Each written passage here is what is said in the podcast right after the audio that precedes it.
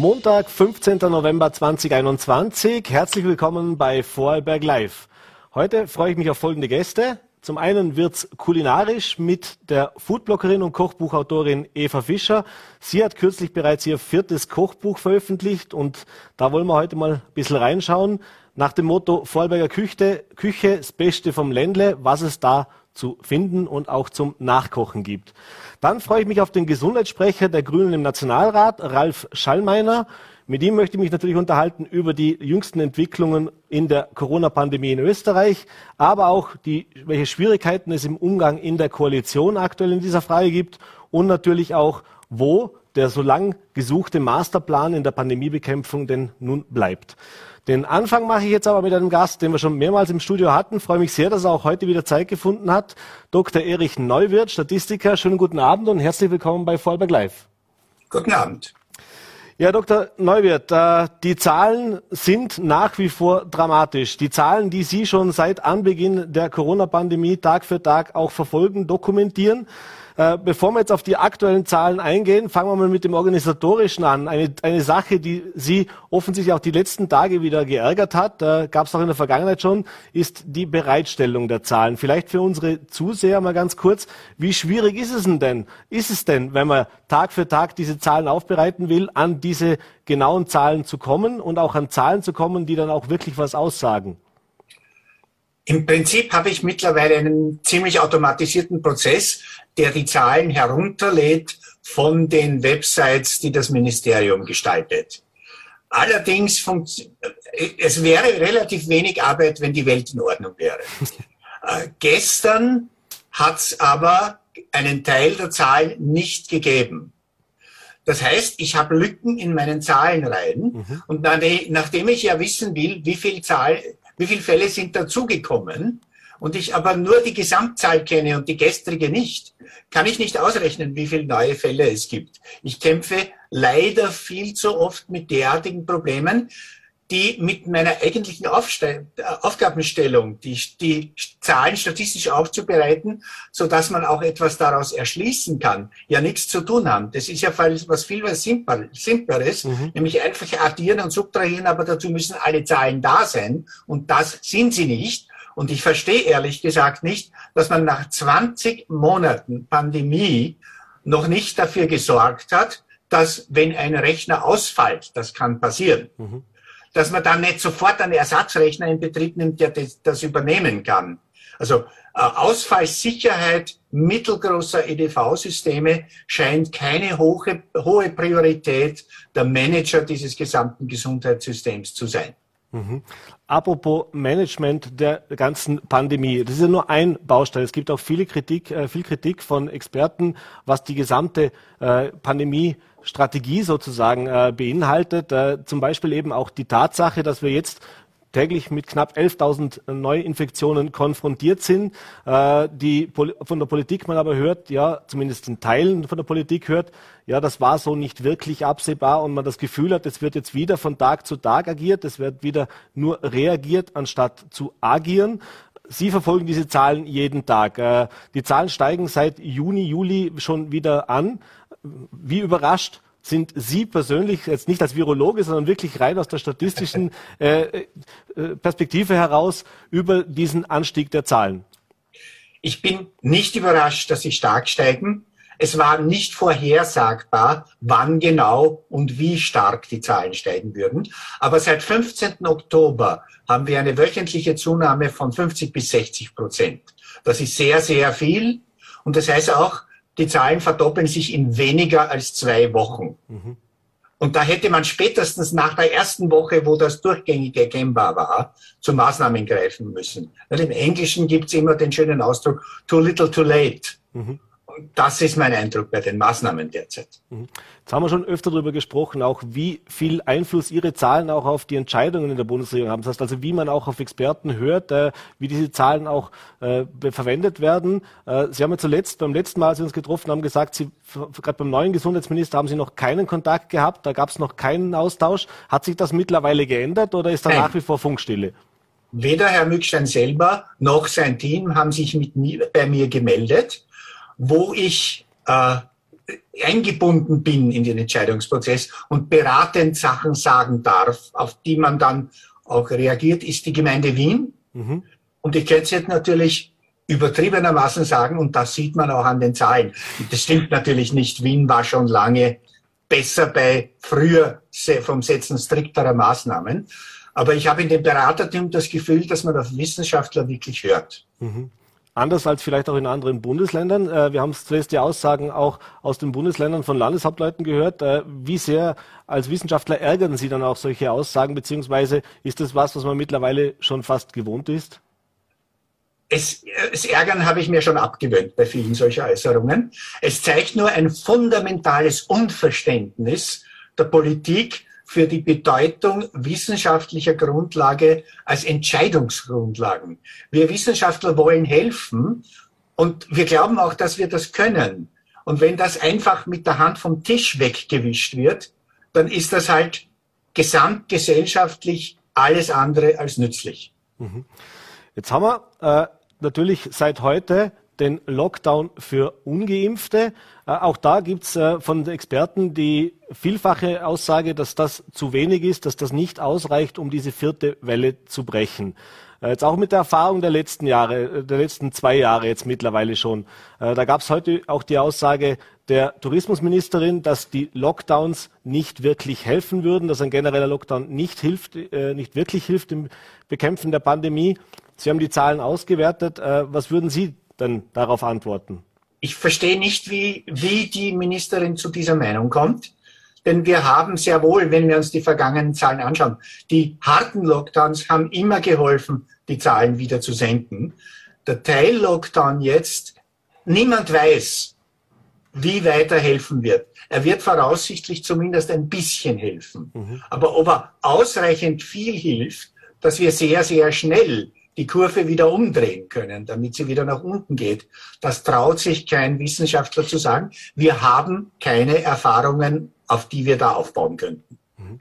Jetzt sind wir knapp 20 Monate in der Pandemie. Es ist äh, die vierte Welle, mit der wir jetzt kämpfen.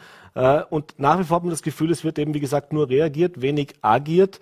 Äh, haben Sie eine Erklärung dafür, warum es auch in der vierten Welle von politischer Seite offenbar keinen Plan gab, den man im Sommer ausgearbeitet hat, der in der Schublade lag? Sie haben es gesagt, Sie sind ja in Wien in diesem Gremium mit dabei. Da hat man ja offensichtlich anders gehandelt. Aber warum scheint das in der Bundespolitik nach wie vor nicht angekommen zu sein? Ich habe keine Ahnung. Wirklich. Ich, also verzweifelt ist nicht ganz das richtige Wort. Aber warum man nicht auf uns hört, und wir sind ja alle nicht dumm äh, verstehe ich nicht. Mhm. Lassen Sie uns ein bisschen über die Zahlen und auch die aktuellen Entwicklungen äh, uns unterhalten. Äh, zum einen die Impfzahlen, da haben wir jetzt gesehen, da hat sich was getan nach der Einführung der 2G-Regel, die sogenannte Schnitzelpanik. Äh, in Vorarlberg gibt es jetzt äh, so Impfwochen, also das dann vom 11. bis 21. hat man nochmal mit Ziel 50.000 Impfungen was ausgerufen. Was haben Sie in den letzten Tagen bei diesen Zahlen feststellen können? Hat es da jetzt wirklich sagen wir mal, einen Fortschritt gebracht, der uns vielleicht mittelfristig jetzt in eine Höhe bringt bei den Zahlen, die auch wirklich weiterhilft? Naja, ich glaube, man kann es nicht sagen.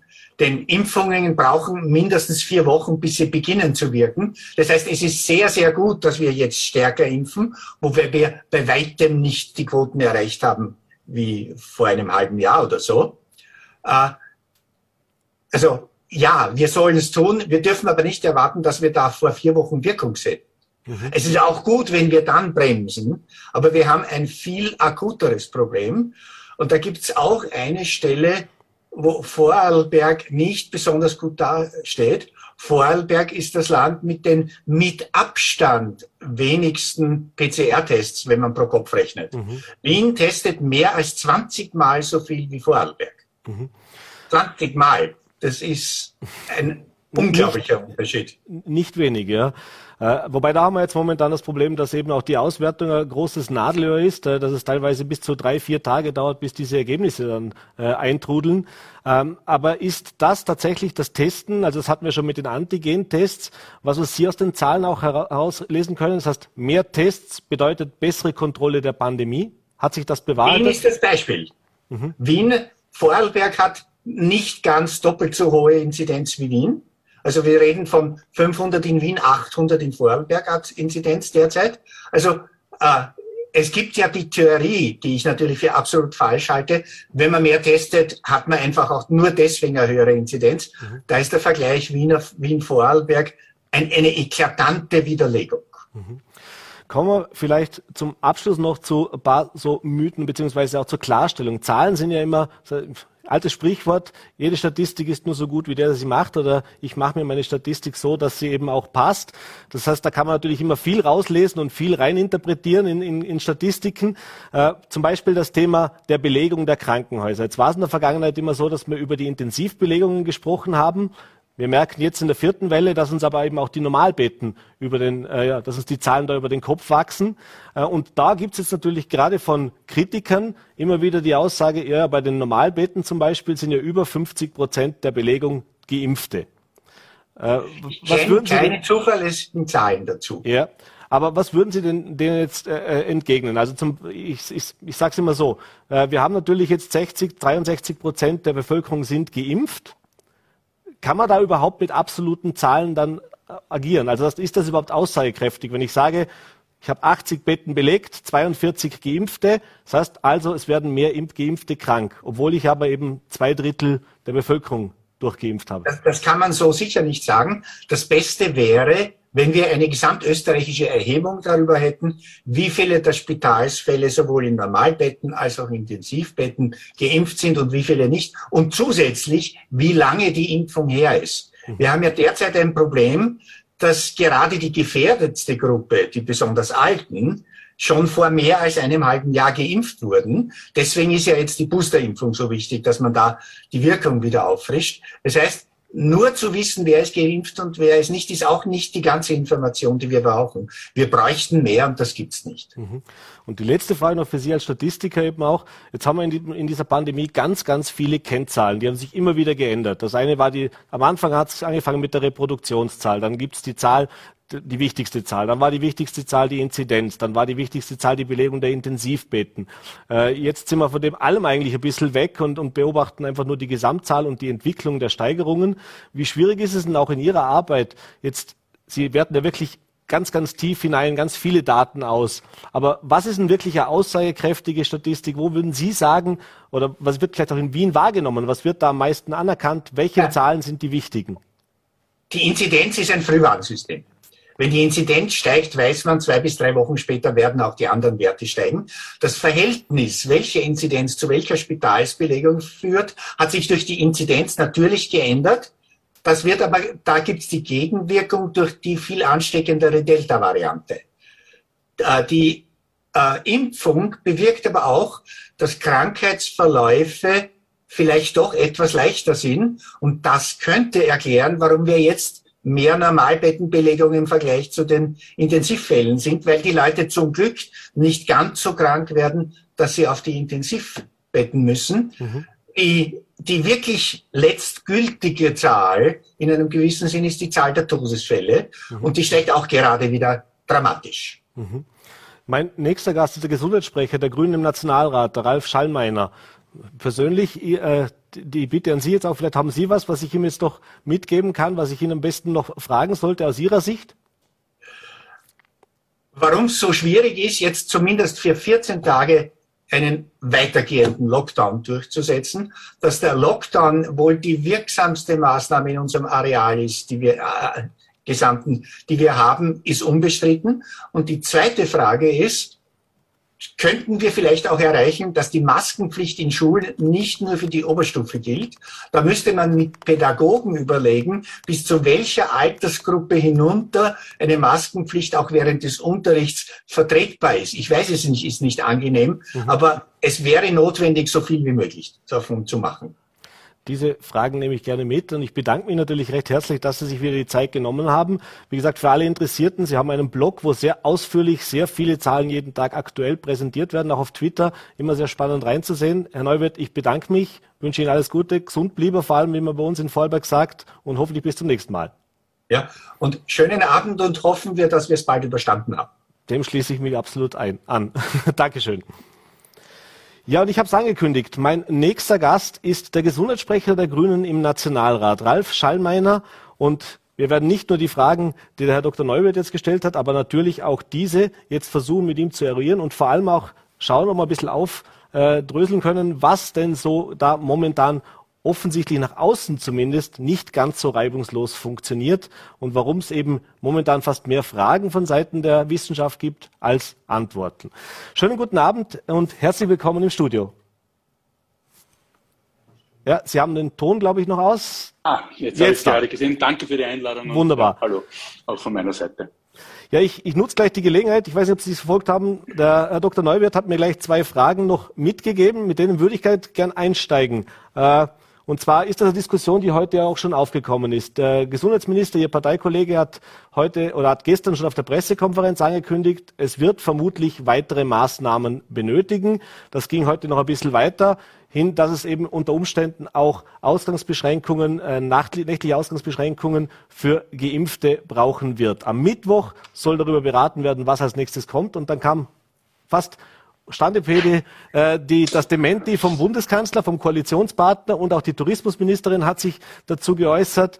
Deswegen die Frage, äh, was ist denn jetzt da dran an diesem Lockdown? Kommt dieser nächtliche Lockdown? Ist das wahrscheinlich oder ist das jetzt etwas, was der Gesundheitsminister vielleicht äh, sich wünscht, aber mit der Koalition nicht zu machen ist?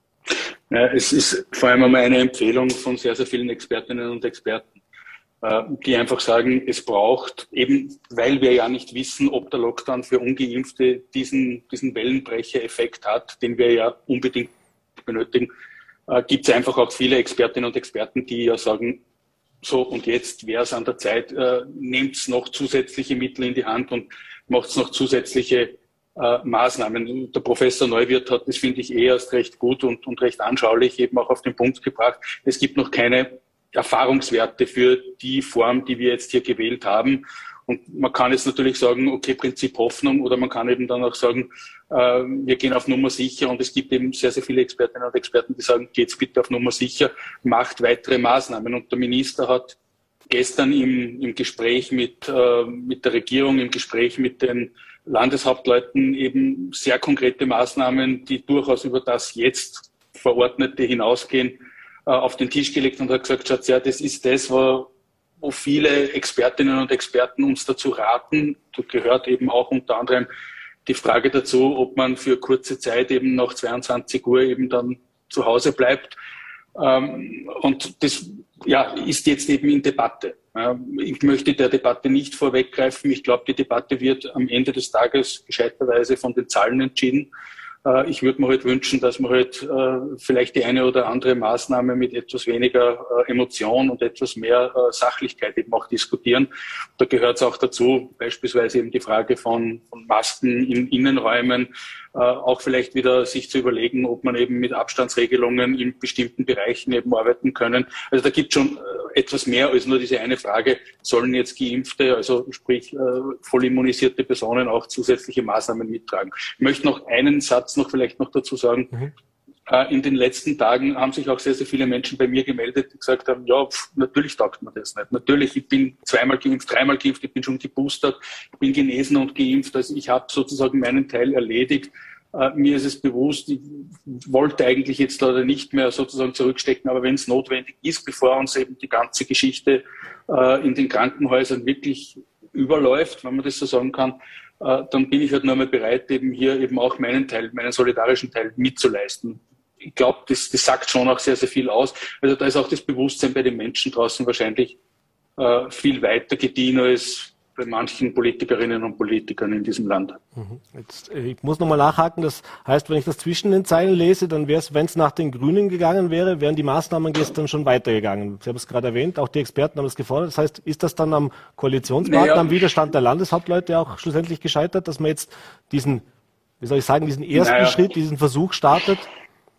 Ja, man muss schon, man muss schon eines äh, auch dazu sagen, was ist sozusagen das, das, äh, das Mittel, äh, also das, das gelindere Mittel, wie es so schön heißt. Ja. Und das, das gelindere Mittel ist eben momentan der Lockdown für, für Ungeimpfte. Äh, wir wissen, wer geimpft ist, wer voll immunisiert ist, hat ein deutlich geringeres Risiko, sich selbst zu infizieren, hat ein nochmals geringeres Risiko, symptomatisch zu erkranken, hat ein nochmals geringeres Risiko, im Spital zu landen und hat ein sehr, sehr geringes Risiko, auf der Intensivstation zu landen. Das ist im Endeffekt die Risikoabschätzung, die alle Evidenzen momentan hergeben. Und das ist auch der Grund dafür, warum es eben durchaus auch eine rechtlich gerechtfertigte Unterscheidung zwischen Menschen mit Impfung und ohne Impfung gibt. Das wurde übrigens auch gestern vom Verfassungsdienst auch hergeleitet äh, in der Hauptausschusssitzung, bei der ich anwesend war, mhm. wo das einfach auch nur einmal bestätigt wurde. Da, da, das ist sachlich begründet, dass man hier eben aufgrund dieser, dieser Evidenz, aufgrund der, der wissenschaftlichen Fakten eben hier eben eine Unterscheidung macht. Und genauso ist es auch von daher eben auch zulässig, einmal zu sagen, okay, das gelindere Mittel ist es jetzt, diejenigen, die ein höheres Risiko haben, auch entsprechenden Maßnahmen zu unterziehen. Diejenigen, die ein geringeres Risiko haben, sind sozusagen von dieser, Aus, also von dieser Maßnahme ausgenommen. Man kann das machen, finde, wenn man da noch ein paar flankierende Maßnahmen dazusetzt, eben wie ich erst gesagt habe, beispielsweise Maskenpflicht und solche Dinge äh, ausweiten, verstärken, äh, wäre es wahrscheinlich noch runder. Und viele Expertinnen und Experten raten uns dazu. Und der Kollege Neuwirth hat zuerst richtigerweise gesagt, man sollte viel mehr auf die Wissenschaft hören. Also ich bin da schon auch eher bei den vorsichtigeren aber ich denke mir, das ist jetzt einmal ein gutes, äh, gute Voran, also Vorgehensweise, die wir da auch gestern im Hauptausschuss gewählt haben. Wenn es hier wirklich neue äh, Evidenzen gibt und am Mittwoch kommen ja neue Zahlen, werden ja auch die, die Auswirkungen von beispielsweise 2G, äh, äh, also von, von den 2G-Regelungen werden ja da auch evident. Und dann muss man sich das eben auch anschauen, was eben am Mittwoch dann wirklich am Tisch liegt und äh, was eben dann auch dann wiederum die Expertinnen und Experten sagen. Und ich glaube, wir als Politikerinnen und Politiker tun gut daran, verstärkt auf die Wissenschaft und auf die Wissenschaftlerinnen in diesem Land zu hören. Sie haben jetzt ganz oft gesagt, dass man auf die Expertinnen und Experten mehr hören sollte. Äh, aber das ist ja genau das, was die Experten jetzt in den letzten Tagen teilweise recht scharf und recht massiv auch kritisiert haben, dass eben nicht auf sie gehört wird. Wie erklären Sie sich das? Auch der Professor Neuwirth hat ja gesagt, äh, in Wien, wo wir die Zahlen auch sehr gut haben, da sitzt er auch mit selbst persönlich drin. Es geht aber nicht um ihn als Person. Äh, wie kommt es denn zu dieser Kritik, wenn man doch von politischer Seite immer wieder darauf betont, dass man auf Evidenzen und auf die Wissenschaftler auch hören will? Naja, von uns oder von meiner Seite oder auch von der Seite des Ministers werden Sie wahrscheinlich nicht gehört haben, dass die Pandemie bereits vorbei ist. Äh, ich glaube, äh, das ist einfach eine Frage, wie man eben auch mit, äh, mit den Situationen und auch mit den durchaus auch positiven Entwicklungen der letzten Monate umgeht und, und umgegangen ist. Ähm, ich denke mir, die Frage, wieso man da nicht vermehrt eben drauf hört, muss man heute halt eben auch anderen eben auch stellen. Und das mache ich jetzt bitte nicht an einer einzelnen Partei fest, sondern das ist eine Sache, die, die ja querbeet ist. Also ich kann mich auch noch daran erinnern, wie sich ein Rudi Anschober äh, auf einzelne Politikerinnen und Politiker in diesem Land draufknien hat müssen, damit die zu Ostern äh, entsprechende Maßnahmen ergreifen, um eben in ihrem Land oder in ihren Bundesländern äh, entsprechend eben auch, auch runterzukommen. Ich glaube, wir haben halt durchaus eben auch eine herausfordernde Situation keiner von uns hat gerne diese Pandemie, keiner von uns macht gerne irgendwelche Einschränkungen äh, mit. Äh, das ist ja auch in Wirklichkeit wahrscheinlich für Sie, für mich, für uns alle ja auch eine Situation jetzt nach 22 Monaten immer und immer wieder eben auch Einschränkungen hinzunehmen, das ist ja auch ermüdend und das, das, das, das geht ja jedem von uns an die Substanz. Und von daher verstehe ich es, wenn, wenn man versucht, so lange wie möglich eben ähm, mit einem Hoffnungsschimmer oder was eben zu agieren, agieren zu wollen. Ja. Es wird uns halt am Ende des Tages nichts bringen. Wie schon gesagt, ich und, und ich kann also für, für viele aus meinem direkten Umfeld eben auch feststellen, mehr auf die Wissenschaft zu hören, ist in der gegebenen Situation wahrscheinlich die beste Lösung. Mhm. Jetzt, also nicht nur wahrscheinlich, sondern sicher sogar die beste Lösung. Entschuldigung, das sollte man nicht relativieren. Wird dann gleich zitiert sonst am Ende. Das kennen wir. Äh, na, äh, und jetzt haben wir aber das, das, Thema auch gehabt, dass ja diese äh, Aktionen oder diese Maßnahmen, die jetzt präsentiert worden sind, sich teilweise schon wieder selbst überholt haben. Wir haben, wie gesagt, seit zwei Wochen ist die 2G-Regelung, da wurde ein Stufenplan, eine Ausweitung des Stufenplans auch präsentiert. Auch damals sind die Zahlen schon recht drastisch gestiegen. Äh, jetzt haben wir am Sonntag eben erfahren, Lockdown für Ungeimpfte. Jetzt haben wir am Mittwoch schon die nächste äh, Sitzung, wo unter Umständen auch schon wieder neue Maßnahmen äh, präsentiert werden könnten. Jetzt stellt sich natürlich die Frage, und vielleicht können wir die mal ein bisschen äh, auch beleuchten, wie kann es denn sein, dass man nach, der, nach 20 Monaten Pandemie in der vierten Welle zumindest das Gefühl hat, das subjektive Gefühl, was wir auch viele Menschen draußen immer wieder sagen, warum ist die Politik auf diese Welle nicht vorbereitet? Dass es bei der ersten Welle so war, dass man nicht wusste, was kommt, dass man es bei der zweiten wusste, nicht wusste, auch das äh, vielen Menschen eingeleuchtet, aber jetzt sagen alle Experten, diese vierte Welle war vorhersehbar. Nicht, der Dat, nicht das Datum, nicht wann es genau losgeht, hat der Professor Neuwirth vorher auch nochmal extra klargestellt. Aber seit Juli steigen die Zahlen an. Und wenn man so das verfolgt, hat man so ein bisschen das Gefühl, wo ist denn der Plan? Wo ist denn die, über, der, über den Sommer ausgearbeitete Plan? Das heißt, was tun wir, wenn was passiert? Ja, äh, dass man gar nicht darauf vorbereitet war, das sehe ich so nicht. Sie haben ja selber jetzt gerade den, den Stufenplan ins Spiel gebracht, ja, wo man auch, finde ich, richtig reagiert hat und dann eben auch Stufen vorgezogen hat aufgrund eben von Dynamiken, die da eben reingekommen sind. Und es stimmt auch, äh, nur mal wie schon gesagt, äh, wir haben im Juli, im August, äh, hat keiner von uns gesagt, äh, die Pandemie ist vorbei, äh, sondern ganz im Gegenteil. Sie können es auch gerne nachschauen. In, Im Originaltext-Service der APA habe ich beispielsweise am 12.7. und am 14.7. nochmals die Bundesländer dazu aufgefordert, eben aktiv zu werden bei den Impfangeboten, weil wir ansonsten in die vierte Welle im Herbst eben wirklich reinkommen. Also auch in, in dem Wissen, dass hier etwas passieren kann. Ähm, aber ich glaube, es ist es ist jetzt nicht hier an der Zeit, jetzt da, dass sich eben da gegenseitig irgendwelche großen Schuldzuweisungen zu machen, sondern wir müssen jetzt einmal mit der aktuellen Situation äh, zu Rande kommen. Und man darf halt auch eines nicht vergessen, äh, so eine Pandemie ist ja eine sehr dynamische Geschichte. Das kann, jetzt bräuchten wir den äh, Professor Neuwirth, der das eben in seiner Profession als, Statistiker natürlich deutlich noch besser auf den Punkt bringen kann als ich, aber äh, da verändern sich ja Dinge. Irgendwer hat einmal vor einem, vor einem Zeit gesagt, man kann sich ja das gar nicht vorstellen, was, was sozusagen äh, da eben an, an, an Entwicklungen ja teilweise drinnen ist, wenn sich jeden Tag etwas verdoppelt oder äh, wenn wir da eben, äh, eben dementsprechend Entwicklungen haben. Und entsprechend muss eben dann auch die Politik eben auch darauf reagieren, auch Rahmenbedingungen ändern sich. Ja. Äh, man ist davor davon ausgegangen, dass eben beispielsweise die Impfstoffe eine deutlich längere Wirksamkeit, also Wirksamkeit gegen beispielsweise die Infektion haben. Durch Delta wurde diese, diese Wirksamkeit eben heruntergestuft. Ja. Ähm, es war eine Zeit lang, ich finde, ist übrigens ein total tolles Beispiel. Äh, man ist zuerst davon ausgegangen, Booster nach neun Monaten, das reicht. Ja, und auch dann nur für die Risikogruppen. Dann ist man aufgrund eben insbesondere der Studien und Zahlen, eben insbesondere aus den USA und aus Israel, dann draufgekommen, okay, hm, sechs Monate müssen wir fast vorziehen, eben weil dieser Delta-Effekt dazukommt. In der Zwischenzeit wissen wir, okay, wir müssen es in Wirklichkeit zwischen vier und sechs Monaten bereits vorziehen. Risikogruppen natürlich immer dementsprechend priorisiert. Aber das sind Entwicklungen, die teilweise im Wochentakt kommen und wir als Politik müssen auf diese neuen Entwicklungen eben dann eben auch dementsprechend auch reagieren. Ja. Und natürlich dann auch Pläne anpassen. Natürlich Schöner wäre es, wenn ich jetzt sage, im, Juli mache ich mir einen Plan und der gilt jetzt dann für die nächsten 24 Monate und den kann ich dann abpacken. Und so wie ich es halt von Projektmanagement her vielleicht gewohnt bin, mache ich dann halt alle zwei Monate einen kurzen Check, ob eh alles passt, ob ich eh alle, äh, alle Milestones, wie das so schön auf Neudeutsch heißt, ob ich die eben alle erfüllt habe. Aber am Ende des Tages eben so läuft eben Pandemiebekämpfung nicht, sondern es kommen neue Faktoren, es kommen, es können auch äh, Viren mutieren, Delta ist das beste Beispiel dafür. Äh, es können andere Rahmenbedingungen dazukommen. Es könnten vielleicht jetzt auch zum Beispiel dann eben auch äh, wirksamere Impfstoffe dann eben noch zusätzlich auf den, auf den Markt kommen. Also da gibt es einfach eine Reihe von, von, von Maßnahmen und, und von Rahmenbedingungen, die sich auch verändern können. Äh, und auf die muss man halt eben auch reagieren. Dass das vielleicht nach außen hin unangenehm ist, weil wir es auch als Menschen natürlich gewohnt sind, äh, in relativ gelenkten Bahnen eben äh, uns, unser Leben führen zu wollen. Das, das verstehe ich. Ja. Aber es ist halt eben auch die Situation die, dass sich eben beständig etwas gerade in so einer, in so einer dynamischen Situation wie einer Pandemie eben jederzeit ändern kann. Mhm.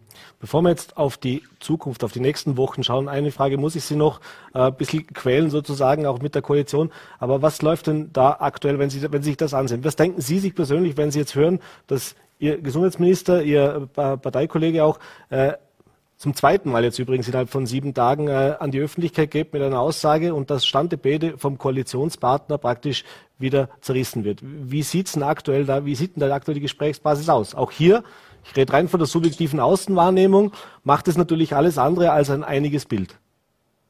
Äh, ja, nochmals, wie schon gesagt, ich denke mir, äh, da muss man auch Profi genug sein, dass man dann auch über den einen oder anderen Querschluss auch einmal drüber steht.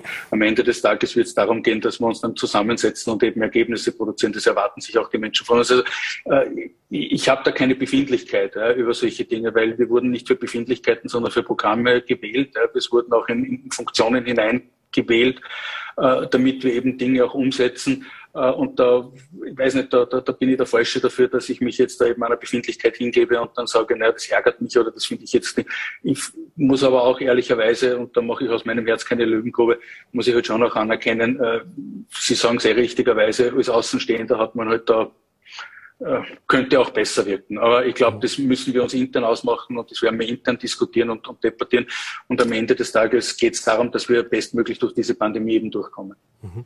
Dann schauen wir ein bisschen in die nächsten Tage. Sie haben es gesagt, es könnte sein, dass wir Mittwoch neue Maßnahmen hören. Jetzt ist eine der Maßnahmen, die zum Beispiel auch der Professor Neuwirth gerade vorher noch als Frage an Sie mitgegeben hat, ist das Thema Schulen, ist das Thema Maskenpflicht in Schulen. Da wurde jetzt ab heute gelten wieder verschärfte Regeln in ganz Österreich. Thema auch Maskenpflicht in den Oberstufen. Ist das ein mögliches Szenario, dass man sagt, wir müssen auch darüber nachdenken, das wieder weiter nach unten zu führen, um, was ja auch äh, von Seiten der Regierung auch klar kommuniziert worden ist, auf alle Fälle eine Schließung von Schulen, eine Schließung von Schulklassen, Homeschooling zu verhindern? Ja, es ist ja generell das, das, das, große Ziel muss es ja sein, einen generellen Lockdown zu verhindern, genauso wie es eben das Ziel sein muss, äh, eben die Schließung von Schulen zu verhindern. Ich bin selber Vater von zwei Kindern, also elfjährige Tochter und einen siebenjährigen Sohn. Äh, ich kenne sozusagen die Situation in der Volksschule und ich kenne die Situation im Gymnasium am eigenen Leib, wenn Sie so wollen. Äh, und das ist halt einfach eine total schwierige Geschichte, also insbesondere in der Volksschule. Wie gehst du um mit den Kindern? Äh, ich habe ich, ich erlebe das eben bei, mein, bei meinem Sohn, wo es einfach äh, total gute Lehrerinnenschaft eben in dieser Schule gibt, die sich wirklich um die Kinder kümmern, mit denen das klären und, und auch mit denen das eben auch erklären. Ja. Äh, und da habe ich halt schon gemerkt, okay, dort, dort gibt es ein gewisses, wie soll man sagen, eine gewisse Compliance auch bei den Kindern für diese Maßnahmen und die nehmen das an und die nehmen das mit. Aber das kann ich halt eben nicht sicherstellen, dass das an jeder Schule auch so ist und dass auch jedes Kind damit so gut umgehen kann. Also von daher verstehe ich natürlich auch die Sorge und die, die die, die berechtigten Einwände, insbesondere von Pädagoginnen und Pädagogen in den Volksschulen, muss da, wirklich eine ständige Maskenpflicht sein? Könnte es nicht reichen mit anderen Maßnahmen, äh, eben auch um sozusagen den Kindern da auch ein bisschen entgegenzukommen? Im Gymnasium beispielsweise in, oder in den Haupt, also in den NMSen, äh, ist es schon etwas anderes. Da ist auch mehr Verständnis da, da können auch die Kinder damit besser umgehen. Aber nochmals, auch da wieder, ich glaube, da sollte man ganz, ganz stark einfach auf die, auf die Wissenschaftlerinnen und Wissenschaftler hören, auf die Expertinnen, wenn sie so wollen, äh, und zwar nämlich auf beide. Einerseits auf diejenigen, die eben äh, die epidemiologische, die virologische Situation eben im Auge haben, die das vielleicht eben wirklich nur von der, von der Frage der Ansteckungsgefahr her sehen und natürlich eben dann auch auf der anderen Seite von der Pädagogik. Und da müssen wir dann als Politik wahrscheinlich, ich schätze jetzt einmal, beide Seiten eben dann zusammenführen. Die mhm. beste Variante wird aber dann auch hier sein, da, da, da, da, gebe ich mich keiner, keiner Illusion hin. Die beste Variante wird aber am Ende sein, dass wir auch hier schauen, dass möglichst viele Kinder und Jugendliche äh, geimpft werden ab 12 ist ja die Impfung freigegeben. Momentan prüft die EMA äh, und soll anscheinend bis 24. November, ist jetzt mein Wissensstand, äh, eine Entscheidung treffen, ob eben auch die 5- bis 12-Jährigen dann auch geimpft werden können und wenn ja, äh, noch was für eine äh, Priorisierung, das eben dann passieren wird. Und da setze ich schon auch eine große Hoffnung drauf. Also wenn ich mir aktuell anschaue, was sich hier in Wien, ich sitze gerade aktuell in Wien, was sich hier eben gerade abspielt. Äh, ich glaube, 5500 äh, Impfplätze hat es gegeben. Die waren binnen kürzester Zeit für Kinder eben ausgebucht. Also da, da merkt man auch, es gibt sehr, sehr viele Eltern, die auch hier große Hoffnungen drauf setzen und ich finde das auch richtig so. Ich werde auch beispielsweise meine Kinder, sobald es irgendwie geht, äh, impfen lassen. Und ich glaube, das ist auch ganz, ganz wichtig, um eben denen, äh, so gut es geht, eben Schullockdowns und Schulschließungen zu ersparen. Mhm. Apropos Impfen, äh, auch da große Diskussionen. Äh, der Gesundheitsminister hat es angekündigt, er will im Gesundheitsbereich zumindest eine Impfpflicht verordnen. Äh, da gab es jetzt auch gleich Kritik von Seite der, ähm, der, der Trägerverbände zum Beispiel, der Sozialpartner. Das geistert, die haben das nicht gewusst, man hat nicht mit ihnen gesprochen und es gibt auch ein bisschen Widerstand dagegen. Äh, das haben wir jetzt aber schon gehört. Ich möchte eigentlich mehr darüber äh, sprechen. Impfpflicht generell. Äh, ist ein Thema, das natürlich sehr, sehr schwierig ist. Äh, was verwundert ein bisschen ist, dass in 20 Monaten es nicht ein einziges Mal im Nationalrat zumindest diskutiert worden ist. Auch hier gibt es immer mehr Experten, die danach rufen, wenn die Zahlen eben nicht steigen und auch über die Maßnahmen wie jetzt 2G oder eben auch diesen Lockdown für äh, ungeimpfte äh, nicht in dem Maße steigen, dass wir tatsächlich massiv mehr Impfungen bekommen, muss das doch ein Thema sein. Also zum einen, äh, ich bin kein Freund von einer allgemeinen Impfpflicht. Ja. Weil ich, ich, muss mir immer sozusagen die Konklusion durchdenken bis zum Schluss, nämlich was bedeutet das? Wie setze ich dann so eine Maßnahme um? Ja? Nämlich wirklich allgemein auf die ganze Bevölkerung ausgerollt. Ich bin aber sehr wohl ein großer Freund davon, äh, in, in Risikobereichen, dort wo ich eben mit Risikopatientinnen und Patienten, wo ich mit Menschen mit Vorerkrankungen etc. zusammenarbeite, dort wo ich auch die schützen muss, dass man dort eben eine entsprechende Maßnahme setzt. Und äh, auf das zielt ja auch die Impfpflicht eben im Gesundheitsbereich eben ab. Ähm, jemand hat heute einmal zu mir gesagt, äh, auch wenn ich einen Bus äh, lenken könnte, ich musste trotzdem dafür einen speziellen Führerschein machen, um zu wissen, was sozusagen eben meine Aufgabe und was meine Pflichten sind, um eben auch die Passagiere da drinnen zu schützen. Und äh, so ähnlich sehe ich es, wenn es auch, ich weiß schon, nicht jeder Vergleich, äh, also nicht alles, was hinkt, ist ein Vergleich, aber äh, in dem Fall finde ich das gar nicht so unpassend, äh, eben auch zu sagen, okay, diejenigen, die also wirklich eben mit Menschen äh, zusammenarbeiten, deren Gesundheit es zu schützen gilt, ja, die müssen dann eben auch geimpft werden. Und in anderen Bereichen, also bei anderen Krankheiten oder beziehungsweise bei anderen Impfungen ist ja das gar keine Diskussion. Ähm, aber wie schon gesagt, diese allgemeine Impfpflicht, die ist schon sehr, sehr schwierig. Äh, auch herzuargumentieren, nämlich auch damit zu argumentieren, was, was, was ist sozusagen die Ultima Ratio daraus und, und, und, und wie breche ich das auch runter. Äh, was viel wichtiger ist, und das sehen wir auch, ist, dass wir eben einerseits natürlich die entsprechenden Impfangebote schaffen müssen, dass wir aber auch andererseits eben auf die manchmal berechtigten vielleicht auch manchmal unberechtigten, aber doch eben auf diese ganzen äh, Kritikpunkte respektive eben auf die auf ganz, ganz viel Unsicherheit eben auch dann eben eingehen müssen. Also ich, ich tue ja in meinem Job unter anderem ja auch äh, mich also wirklich mit, mit Impfskeptikern, ich würde sie jetzt nicht als Gegnerinnen bezeichnen, sondern ich würde sie wirklich als, als Skeptikerinnen und Skeptiker bezeichnen, äh, mit denen eben auch austauschen. Per E-Mail, telefonisch, äh, per Brief sogar, ich habe sogar eben äh, welche, die man dann eben per Brief schreiben. Und da merkst du halt, okay, da gibt es eine gewisse Skepsis, da gibt es äh, manchmal eben auch irgendwelche Impfmythen, die dort eben auch verbreitet werden oder eben natürlich auch diese Frage, Sie haben es auch erst beim, beim äh, Professor Neuwirth, der finde ich ganz spannend eben auch angesprochen, warum liegen so viele eben, sind das alles Impfdurchbrüche, die nützt ja gar nichts und so. Und da muss man eben dann auch eben auch individuell eben darauf eingehen. Und da gibt's auch immer wieder dann welche, die dann sagen, okay, ja, ich überlege mir das und die gehen dann auch zum Schluss. Ich habe das auch in meinem eigenen familiären Umfeld gehabt. Äh, ich habe äh, Familienmitglieder gehabt, wo ich jetzt ein halbes Jahr mit denen wirklich heftigst diskutiert habe, fast jedes Wochenende bis wir dann eben durchaus dazu gekommen sind und gesehen haben, okay, ja, sie gehen impfen, sie sind dann zum Schluss äh, auch impfen gegangen. Es waren übrigens beide Risikopatientinnen, muss man auch dazu sagen, und sind in der Zwischenzeit heilfroh darüber, dass sie eben voll immunisiert sind, weil sie eben bei einer Familienfeier dann eben als einzige eben sich nicht angesteckt haben, während alle anderen sich angesteckt haben, ja, mhm. äh, die dort waren.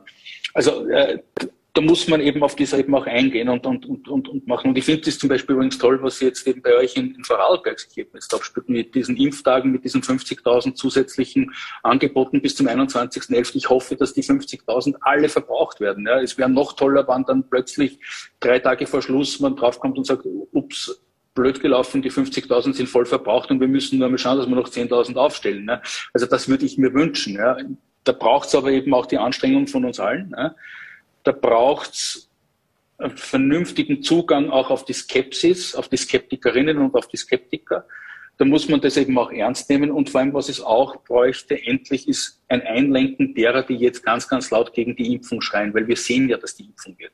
Wenn ich mir anschaue, 25 Prozent derjenigen, die auf Intensivstationen liegen, ja, sind vollständig immunisiert. 75 Prozent sind es nicht.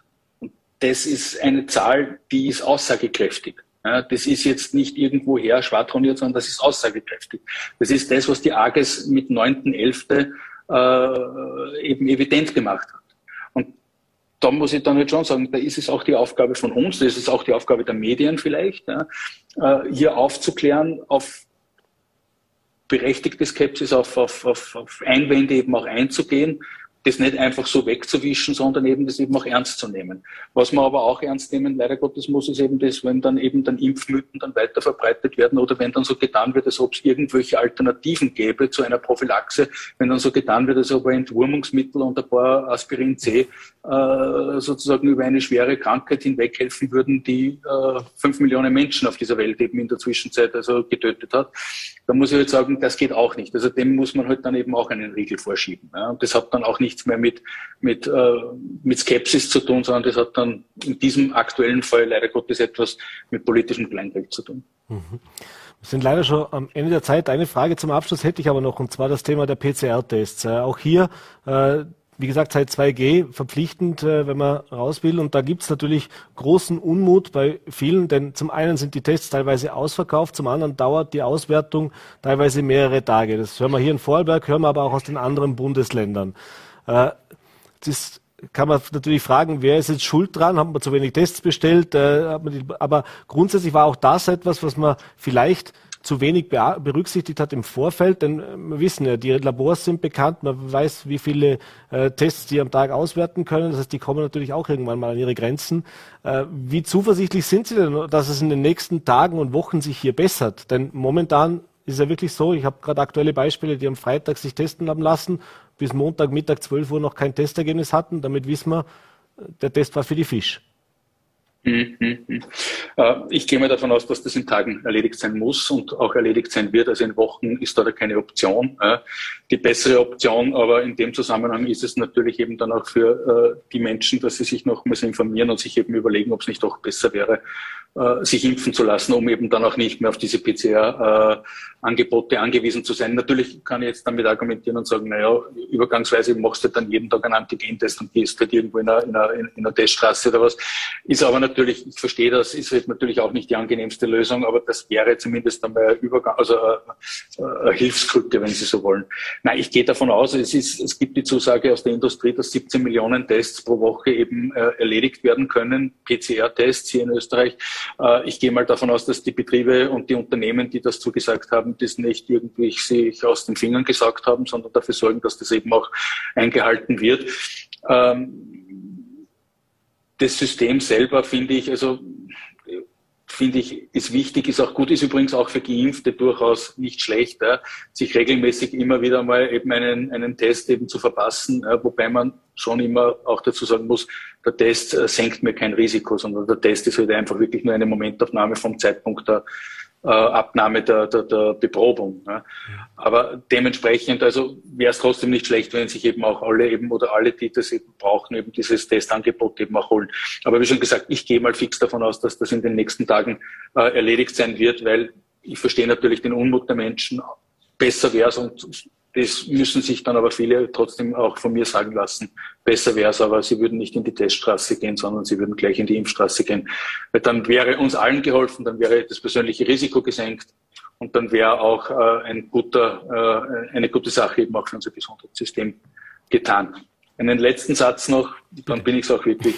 Äh, ich habe das natürlich vom Professor Neuwirth mitgenommen, auch was die, äh, diese Nichteinbindung oder das sozusagen dieses Nicht-Kontaktieren vom äh, Gesundheitsminister, das nehme ich natürlich gerne mit. Und eines wollte ich noch sagen, weil der Professor Neuwirth das gesagt hat, er hat keine Zahlen äh, zu den Belegen äh, auf den Normalstationen.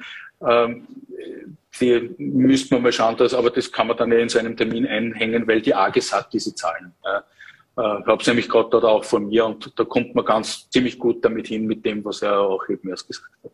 Aber ich nehme das gerne mit, habe mir das erst gerne, habe mir das auch schon notiert und beim nächsten Termin beim Ministerium schaue ich, dass ich da was einhängen kann. Wunderbar. Wenn wir es bei Vorarlberg Live geschafft haben, Sie zusammenzubringen, umso besser. Schönes Schlusswort. Ich bedanke mich recht herzlich, dass Sie sich die Zeit genommen haben.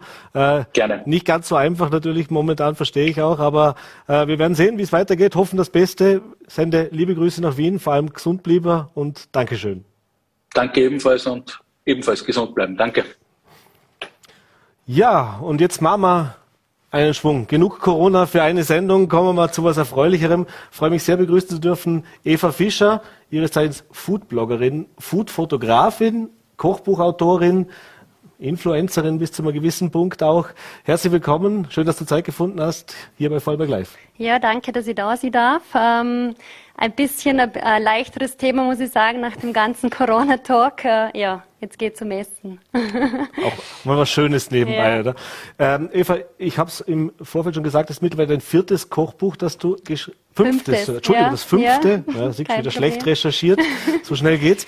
Äh, das fünfte Kochbuch, das du jetzt veröffentlicht hast, vor kurzem ist es rausgekommen. Äh, Vorarlberger Küche, das muss ich nochmal nachlesen, dass ich das richtig ausspreche, von lauter, von lauter Dialekt, genau, du hast eben mitgebracht. Ja. Äh, Vorarlberger Küche, das Beste aus dem Ländle. Genau.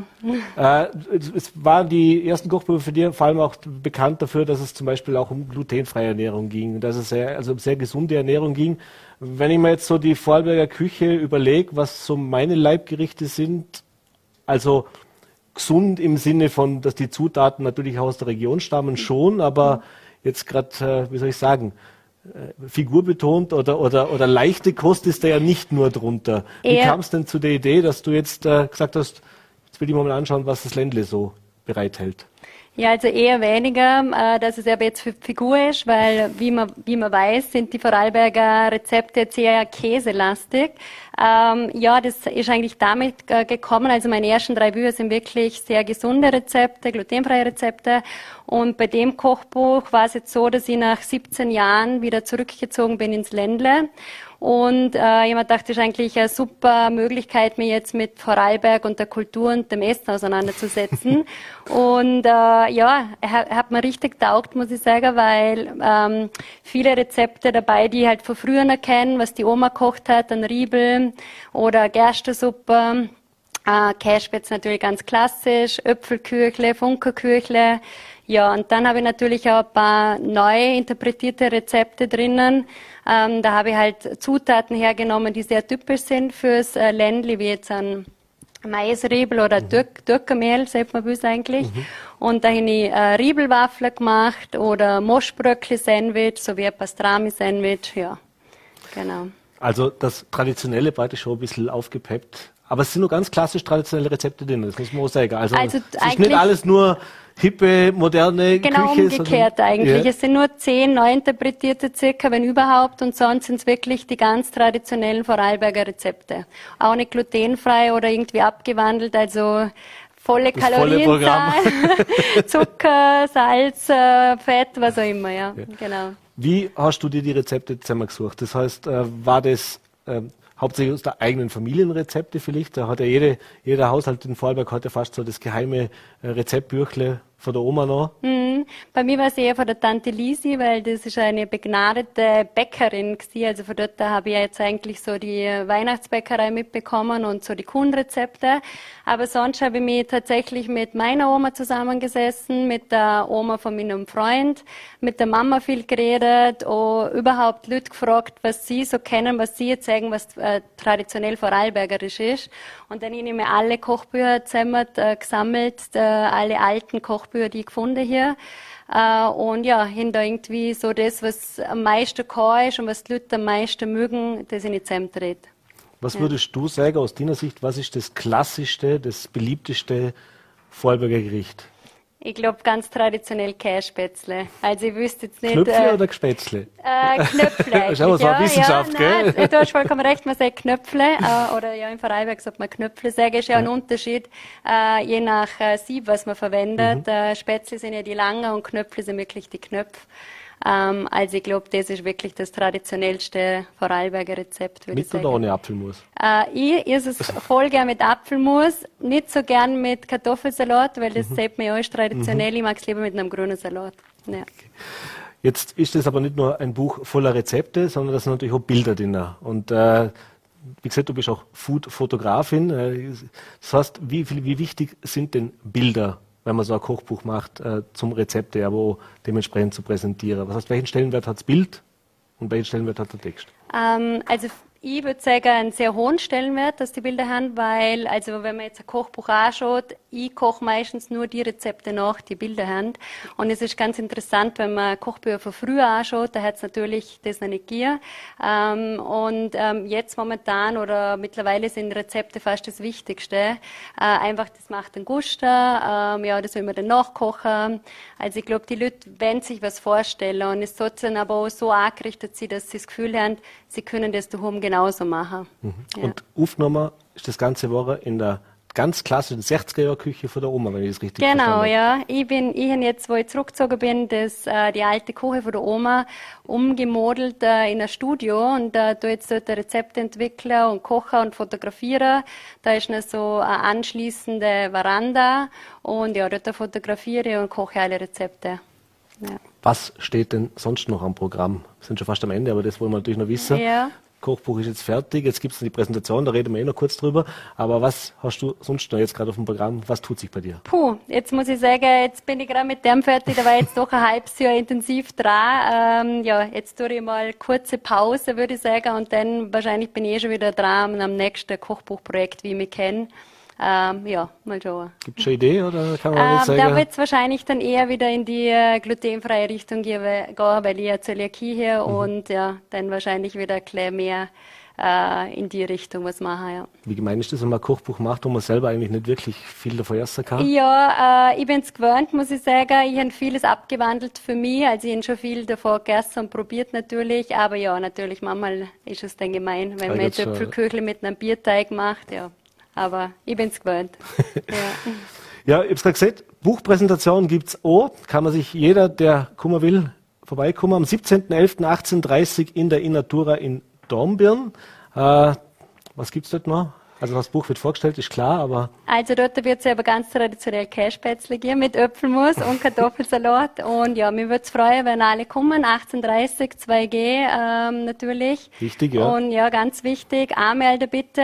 Äh, kann man bei mir die Informationen über Instagram auch finden oder beim Buchverlag. Ähm, ja, in der Natura Domin, also kommenden Mittwoch. Spannend. Ja. Äh, bin halt auf jeden Fall noch einen Blick hinwerfen. Ja, gern. Hab schon ja. Hunger. Ja. Äh, Eva, vielen Dank für den Besuch im Studio. Ja, danke, dass und viel Erfolg mit dem dürfen. neuen Kochbuch. Ja, danke, danke dir. dir. Und das war's auch schon mit der heutigen Ausgabe von Vorarlberg Live. Bedanke mich fürs Dabeisein und wie gehabt, wenn Sie mögen, morgen wieder 17 Uhr Voller.t, VNRT und Ländle TV. Bis dahin, machen Sie es gut und vor allem gesund bleiben.